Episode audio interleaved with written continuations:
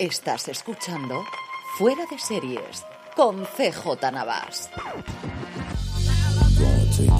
Bienvenidos a Streaming, el programa diario de Fuera de Series en el que un servidor, CJ Navas, te trae las principales noticias, trailers, estrenos y muchas cosas más del mundo de las series de televisión. Edición del jueves 12 de enero, día para repasar todos los ganadores, perdedores y lo que dio de sí la gala de los Globos de Oro, pero antes de todo eso, permíteme recordarte que ya puedes comprar en la tienda de Fuera de Series, fuera de series.com barra tienda, la tienda para los grandes fans de las series de televisión. Como ya sabes, para inaugurarla hemos puesto a la venta varios productos con nuestra marca y una edición limitada de los mismos por nuestro decimoquinto aniversario, que estará disponible por muy poco tiempo más, así como una primera colección de tazas muy pero que muy seriéfilas. Pásate por fuera de series.com, visita nuestra tienda que seguro que encuentras algo que te guste. Vamos ya, como os decía, con el repaso de los premiados y perdedores de la gala de los Globos de Oro, una gala de los Globos de Oro presentado por Gerald Carmichael, que estuvo a mi modo de ver más que correcto, pero es cierto que yo tengo una querencia especial por el actor, presentador y cómico, que empezó como yo creo que tenía que empezar, hablando de bueno, la situación que tiene desde luego la Asociación de la Crítica de la Prensa Extranjera y los Globos de Oro en extensión,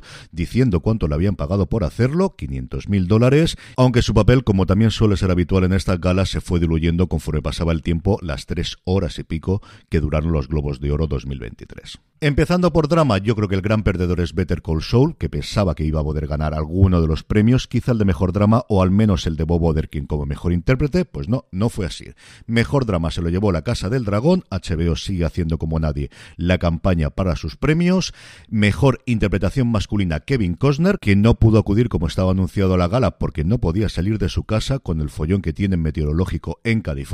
Y mejor actriz, yo creo que el que estaba más cantado de todos los premios que se daban en cine o en televisión, a Zendaya por Euforia. En comedia, la verdad es que poco que criticar, mejor serie Abbott Elementary, Quinta Brunson como mejor actriz, su protagonista, creadora y guionista, y como actor Jeremy Allen White por The Bear, que estaba en el puesto número 2 de mi top 10 del 2022, así que creo que voy a decir, me alegro muchísimo por él. No se quedó Colegio Abbott solo con estos dos premios, porque en la categoría de mejor actor secundario, que combina tanto drama como comedia, se lo llevó Taylor James Williams, del cual me alegré mucho porque me encanta el papel que hace, que interpreta un personaje que me parece que es el más complicado de hacer de toda la serie. Y en la categoría femenina, Julia Garner ganó por Ozark, una vez más, es una actriz a la que adoran los premios, especialmente los Globos de Oro. En serie limitada, como yo creo que era esperable, ganó The White Lotus y también, como ocurrió en los semi, repitió como ganadora Jennifer Coolidge por actriz secundaria. Recordar que The White Lotus presentó a todos sus candidatos actor y actriz secundaria. El premio a mejor actor secundario en una serie limitada se lo llevó Paul Walter Hauser por ese papel absolutamente inquietante en Blackbird o Encerrado con el Diablo, como se llamó aquí la serie de Apple TV Plus. Y hablando de papeles inquietantes, Evan Peters ganó el de mejor actor por Dahmer, Monstruo, la historia de Jeffrey Dahmer. Y en cuanto a mejor actriz en serie limitada, la otra categoría que yo creo que estaba cantada después de haber ganado el Emmy, Amanda Seyfried por The Dropout.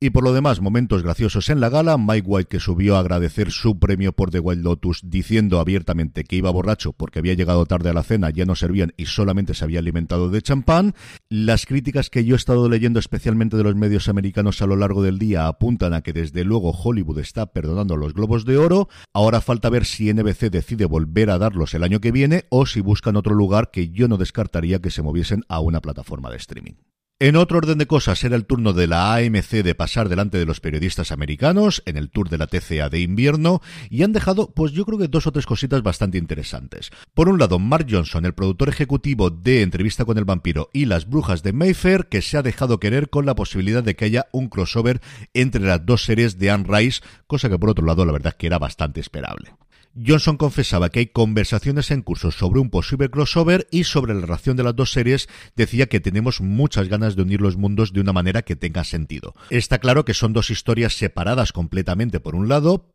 pero hay una relación clara temáticamente y en la forma en la que Anne Rice retrata a sus personajes, y queremos encontrar una forma de transmitir este espíritu en las distintas series. Por otro lado, la cadena confirmaba la adquisición de los derechos de la saga Bannerman de John Maxim, que actualmente cuenta con cinco entregas, y en la adaptación estarían ni más ni menos que además del propio Jeffrey Maxim, Brian Witten, que trabajó en Creepshow y en Viernes 13, Greg Nicotero, el responsable durante muchas temporadas de The Walking Dead, y Shane Black, ni más ni menos que el guionista de Arma Letal, del último Boy Scout, de la tercera parte de Iron Man, que también dirigió, del último gran héroe, la película de Schwarzenegger, o mi favorita de toda su filmografía, que también dirigió Kiss Kiss Bang Bang. La historia, que a mí me ha recordado salvando las distancias muchísimo a Jason Bourne, nos presenta Paul Bannerman, que dirigía una red de agentes y asesinos en Europa y que por cosas que ocurren cae en desgracia y a partir de ahora se enfrentará a los que hasta ahora eran sus jefes.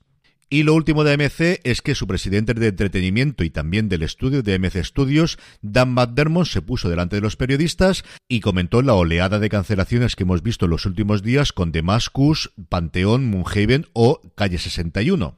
La razón, pues que el mundo está muy complicado, que la inflación les ha afectado mucho, que el mercado publicitario está cambiando y se está cayendo, y que su estrategia es apostar por más series de The Walking Dead, y ahí hablaba de Dead City, por las series de Anne Rice, que para algo han pagado muchísimo por los derechos, y luego proyectos como Lucky Man, la nueva serie de Bob Odenkirk, que AMC es prácticamente su casa después de llevar tantos años interpretando el personaje de Saul Goodman, primero en Breaking Bad y posteriormente en Better Call Saul. En el apartado de trailers, Netflix ha presentado el definitivo de La chica de la nieve, la serie basada en el bestseller de Javier Castillo que llegará a la plataforma el próximo 27 de enero y hablaremos de ella dentro de unas fechas. Paramount Plus, ahora que ya tenemos confirmada la llegada de Sky Showtime, que podemos hablar mucho más libremente de sus series, ha presentado el de Gris, Rise of the Pig Ladies, el auge de las chicas de rosa, la precuela de Gris del mítico musical y Sci-Fi ha mostrado en Estados Unidos el de su nueva serie de ciencia ficción de Ark, el Arca, que se estrenará el 1 de febrero,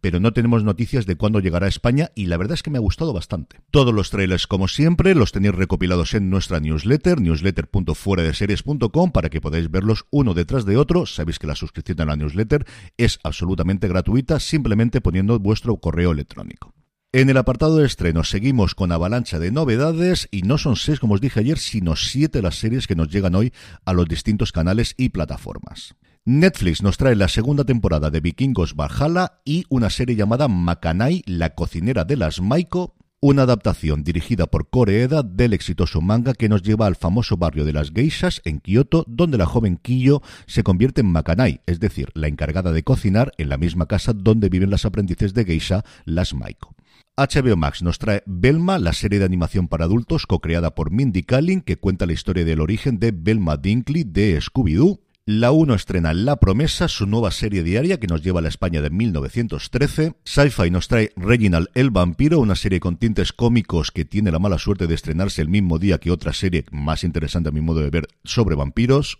Sundance TV nos trae La Noche Más Larga, el remake francés de The Night Of. Y por fin, por fin, por fin, AMC Plus nos trae Entrevista con el vampiro de Anne Rice, la primera temporada de la adaptación de la saga de novelas de la popularísima escritora americana que a mí me ha encantado. He podido ver ya la primera temporada, creo que han acertado absolutamente con todos los cambios que han tenido sobre la novela, que ya tiene sus añitos. Me ha gustado, como os digo, muchísimo, muchísimo. No estuvo en mi top 10 del 2022 porque no se había estrenado todavía en España, pero de verdad que creo que vale muchísimo la pena que la veáis, especialmente los aficionados a la saga de Anne Rice. Si no recuerdo mal, AMC Plus tiene una prueba gratuita de 7 días. Creo que este es un gran momento, desde luego, para aprovecharla. Y terminamos como siempre con la buena noticia del día y es que los Goya han lanzado una iniciativa que me ha parecido muy interesante y que espero que copien otros premios.